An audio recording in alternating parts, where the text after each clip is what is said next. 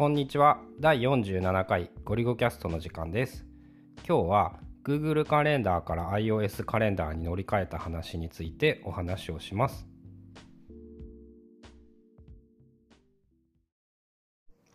話についてお話ししますってなっちゃった、うん。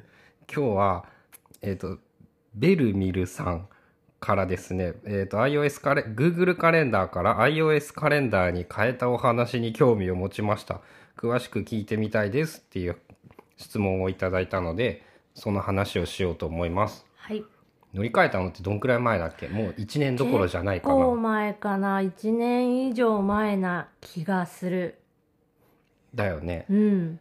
で確か当時の一番大きかった理由は俺の記憶によると Google カレンダーはカレンダーを iPhone でたくさんのカレンダーを登録するのが超めんどくさかったたくさんのカレンダなんかさあー読み込み？そうそう設定アプリかーら、はいはい。Google カレンダーの設定をするんだけどなんか標準カレンダー1個しか登録されなくって2個目以降を登録しようとすると大変に面倒で。今ってもう Google のアカウント入れたら全部入ってくるよね。カレンダーとか。多分とか。そうなのかなでも忘れちゃった。そうだったっけ？っていう感じ？使ってなくって長いから、そもそも Google カレンダーにしてたのは共有がその当時は確かそのあんまり賢くなかったんだよね。iOS カレンダーのなんかイベント共有みたいなうのが。ん多分ねもともとあったんだけど2人とも最初に使っていたのが Google だったから、あそうやったっけ？うん、それを変える理由がなかったっていうところだと思う。で今だったらさ今だったらっていうか当時でもなんだけどさカレンダーデータって、まあ、PCMac で操作するの前提だけど ICS っていうファイル、うん。バックアップデータダウンロードしてきてドロドラッグドロップとかで読み込ませてやればもう過去のものとか未来のものとかは全部読み込めるから、うん。別に乗り換えることにほとんど苦労がなくって。うんで iOS の当時のメリットはいろいろ実験していてカレンダーを足したり消したりしていたからだよね。確か。うん。で最近はその通知がなんか割と早いみたいなんで iOS の方が。あああの変更通知が来るようになったのが良い,、良いんだ。かなっていうそのそれぞれのイベントは個人のカレンダーがあって家族のカレンダーと子供の予定のやつがあって、うん、で家族のやつとか子供のやつは、まあ、2人ともがその編集する可能性がある。うん個人のカレンダーは基本自分のカレンダーしか編集はしなくって相手は見れたら OK なだけで、うん。で家族のカレンダーはどっちもが入力もするしそれを変更もするしっていうので変更しましたよっていうのが分かった方が1分以内とかっていうレベルで、まあ、たまにちょっとうざい時はあるけどねなんかうんピロンピロンピロン。連続でやったりするとうざかったりするんだけど通知が来るっていうのが便利なところと、そううん。最近で言うとやっぱカープレイによるマップとの連動が便利になってきた。うんうん。その住所入れておけばカープレイ対応のカーナビに iPhone をつないでやると、うん。なんかもう多分その時間に近いものであれば勝手にそこまでの経路を出してくれる。うん。それはなんかいいかなって。あとあれやねあのあ出発までにあと何分このじ今出たらもこの時間に目的地に着きますよってああその15時に名古屋駅って入れといて、うん。設定する段階であれなんでね到着出発時刻5分前に通知とかってやっとくとこうこの時間に乗らないともう行けないよっていうやつだよね。そうそう。今から行けっていう。そうなんか地味にあれも便利で使ってるかな。まああの辺ね渋滞考慮できてなかったりアップルマップの乗り換え案内がどのぐらい正確なのかわからんっていうのはあるんだけど、うん。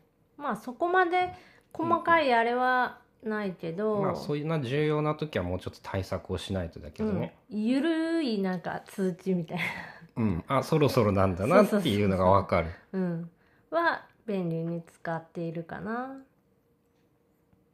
でも特に大きな理由っていうとやっぱまあアップルに全部にしといた方が iPhone と Mac を使っている人だったら都合がいいんじゃないかっていうやつだよね。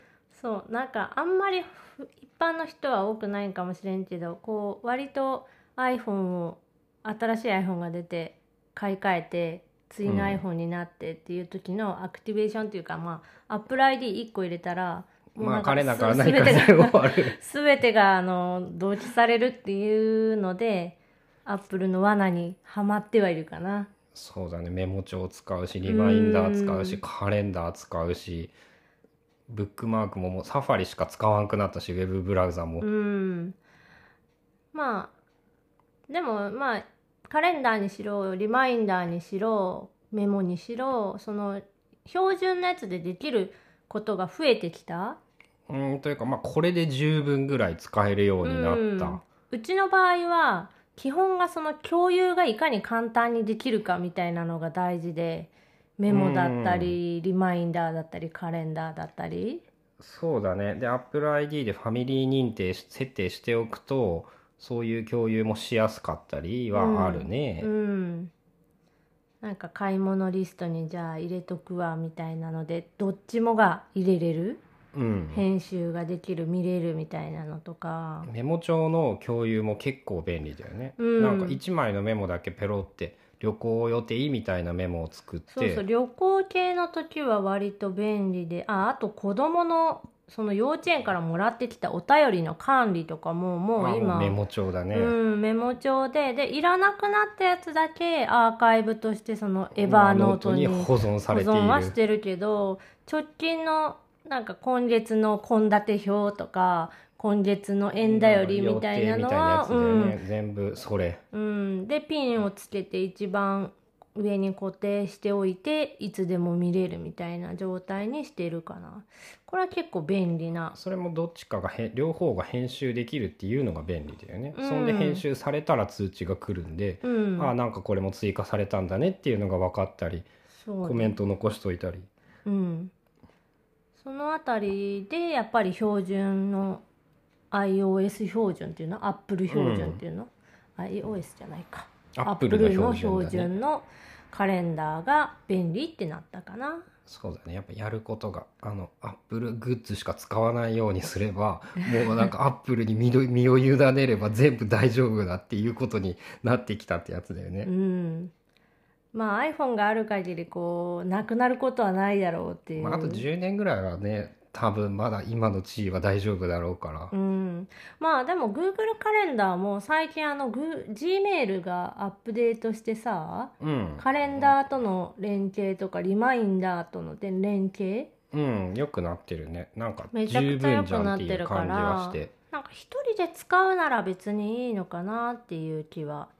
今も別にああでも変更通知だな。今の乗り換えない理由は。うん今だったらそうだね。変更通知がすぐに来るとか。うん。共有前提でっていう人。とああもう一個はやっぱ今で言うとナビができる。うん。は新しく追加された、その2つがあるからその Google カレンダーに乗り換える理由はないかなっていうところかな。うん。そんな感じです